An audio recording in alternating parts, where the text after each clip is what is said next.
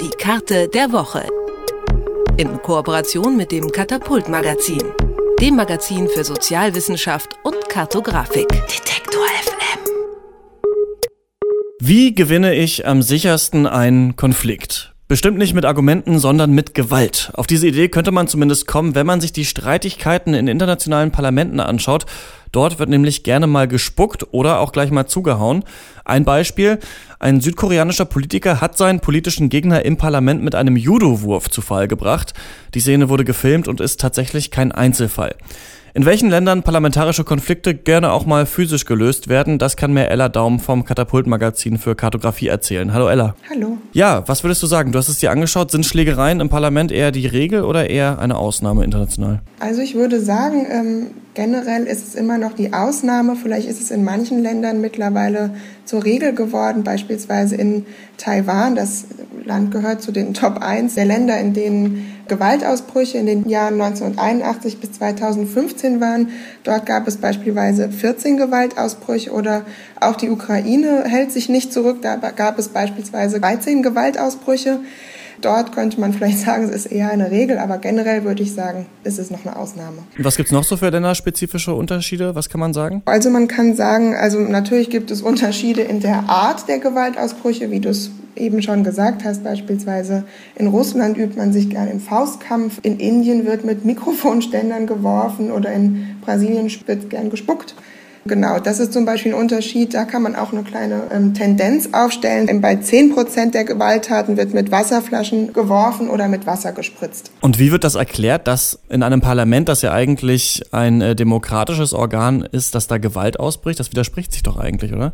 Wir haben ja einen Artikel zu der Karte und der beruft sich auf eine ähm, wissenschaftliche Studie, die das untersucht. Dort werden verschiedene Gründe untersucht, und er hat, also der Wissenschaftler hat zwei Hauptgründe herausgearbeitet. Einmal ist es, wenn es in einem ähm, Parlament eben eine unverhältnismäßige Machtverteilung gibt, wenn also das Verhältnis der Wählerstimmen auf die Vertreter im Parlament ungerecht übertragen wurde. Und der zweite Hauptgrund ist, ähm, wenn eine Demokratie besonders jung ist. Dafür gibt es wieder verschiedene Begründungen, nämlich einmal, dass in jungen Demokratien noch Regeln und Prozesse nicht ganz eingeübt oder etabliert sind und dass es beispielsweise noch die Möglichkeit gibt, andere Ideen oder auch ja, Verhaltensweisen auszuprobieren und dazu gehört eben auch Gewalt. Außerdem haben solche Demokratien, die genau erst jung sind, häufig politischen Wechsel hinter sich und dort kann es dann eben dazu kommen, dass die Gesellschaft sich schon schneller geändert hat, als es sich jetzt in den Wahlen darstellen lässt. Und dann kommt es eben wieder dazu, dass genau die politischen Interessen der Bürger vielleicht nicht ausreichend proportional im Parlament dargestellt werden. Und das ist dann wieder quasi der erste Grund, die unverhältnismäßige Machtverteilung. Was interessant ist, dass es eben überhaupt nicht kultur- oder gesellschaftsbezogen ist. Es ist sehr kulturübergreifend und auch äh, geschlechterübergreifend. Das finde ich sehr interessant. Zum Beispiel bei 25 Prozent der Schlägereien waren Frauen beteiligt, wobei ja Frauen eigentlich eher einen kleinen Anteil in Parlamenten ausmachen. Das fand ich ganz interessant. Weißt du denn, ob die Gewalt in Parlamenten in gewissen Ländern auch toleriert wird oder ist das überall immer gegen die Regel? Also ich denke mal, offiziell gegen die Regel ist es überall.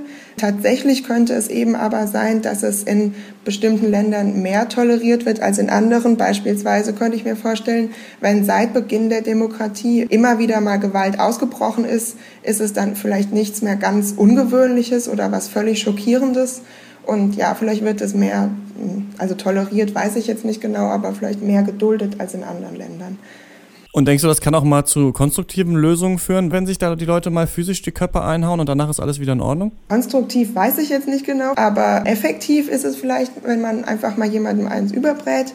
Allerdings hat ja auch sowas immer Folgen und es ändert ja auch eigentlich nichts am Grundproblem, sondern ist vielleicht eher vorübergehend. Und ich denke halt auch, dass es eigentlich sich widerspricht, dass eben ein Parlament, was ja eben ein, das demokratische Organ ist, naja, die sollen ja auch eben durch demokratische Abstimmungen zu Lösungen kommen und das gehört Gewalt bestimmt nicht dazu. Trotzdem sind Schlägereien in Parlamenten keine Seltenheit, wie unsere Karte der Woche zeigt und Ella Daum vom Katapult Magazin hat sie uns vorgestellt. Vielen Dank, Ella. Ja, vielen Dank dir auch. Die Karte der Woche. In Kooperation mit dem Katapult Magazin dem Magazin für Sozialwissenschaft und Kartografik. Detektor FM.